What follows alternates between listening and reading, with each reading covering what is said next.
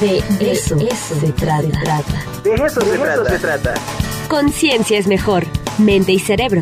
¿Qué hace? ¿De qué enferma? Con José Ramón Eguibar Cuenca. De eso se trata. Ya tenemos al doctor José Ramón Eguíbar Cuenca con nosotros, director general de Desarrollo Internacional de la UAP. Doctor, un gusto tenerlo con nosotros aquí en el De eso se trata. Muy buenos días. Muy buenos días, Angélica. Un gusto también estar con ustedes. Gracias, doctor. Pues ahora, ¿cuál es el tema que nos eh, va a platicar el día de hoy? Ah, fíjate que en el último congreso de la Sociedad de Neurociencias, a través de técnicas de imagen cerebral en personas que no que están libres de pues de cualquier droga de anestésicos, se grabó cómo se mueve la boca y cómo trabaja el cerebro de manera simultánea cuando pronunciamos letras que se ha perdido, ¿verdad, Angélica? Tú que estás en el, en el, en el gremio, la pronunciación de la B labial, ¿verdad? Como cuando decimos bobo, bebé, que tiene que ser con los labios, como, como se articulan esas palabras, respecto de la B labiodental. O sea, cuando decimos vaca, ya casi, casi nadie enfatiza eso, ¿verdad? Con ya, de hecho, este, es este, ahora sí que ya no, no se percibe, imperceptible, doctor.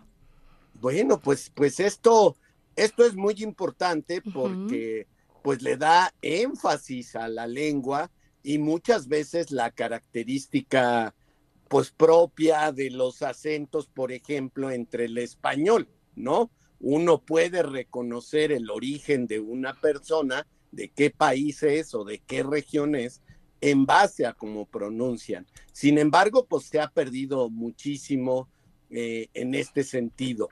Eh, eh, déjame decirte que es muy interesante porque también en inglés la, la B grande que llamamos, pues es una B labial. reitero, ojalá y lo oigan eh, los radioescuchas y los que nos ven cuando se dice bebé.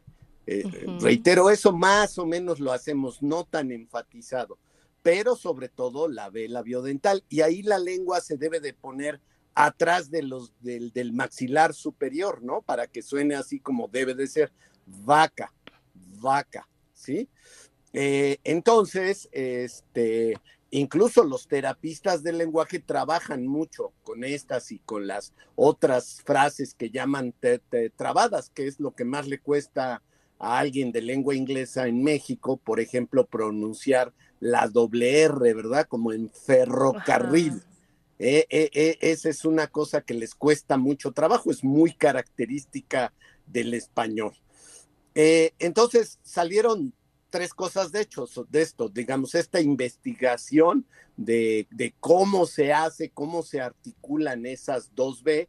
Ese fue es el ejemplo, digamos, más obvio. Presentaron en, en, esta conferencia magistral otras, el doctor Xu de Estados Unidos, pero lo más interesante es cómo desarrollar prótesis para alguien que le dio un accidente vasculocerebral, es decir, un infarto del cerebro, y que perdió la capacidad de hablar. A eso se le llama afasia médicamente, no importa el término, pero cómo puedes desarrollar eh, ciertos eh, aparatos que te ayuden, incluyendo los computacionales. Doctor, pues ahora sí que resumimos y eh, sacamos alguna conclusión, desgraciadamente hace un rato se nos fue la señal, sobre este tema lenguaje, lenguaje, prótesis e inteligencia artificial.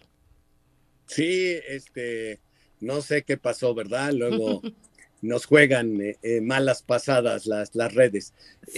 sí, bueno, lo, lo que te decía es para estos sistemas como Cortana, Siri, Alexa, que todos tenemos, pues es muy importante porque esas inteligencias artificiales aprenden de tal manera que si no hacemos una diferencia entre la B labial y la B labiodental, pues eh, puede, puede llevarnos a confusiones en esos sistemas de inteligencia artificial. Y quizás a ustedes les ha pasado que escriben mal una palabra no sé, eh, cruz con S, y eso hace que eh, la siguiente vez que ustedes escriben cruz, aunque pongan la Z, el sistema de inteligencia artificial lo cambia a Cruz y eh, cuesta mucho trabajo porque ahora tiene que reaprender tal como decíamos de alguien que pueda sufrir un infarto en el cerebro y que tiene que ir a un sistema de reaprendizaje para volver a tener, eh, eh, digamos, la capacidad de hablar correctamente.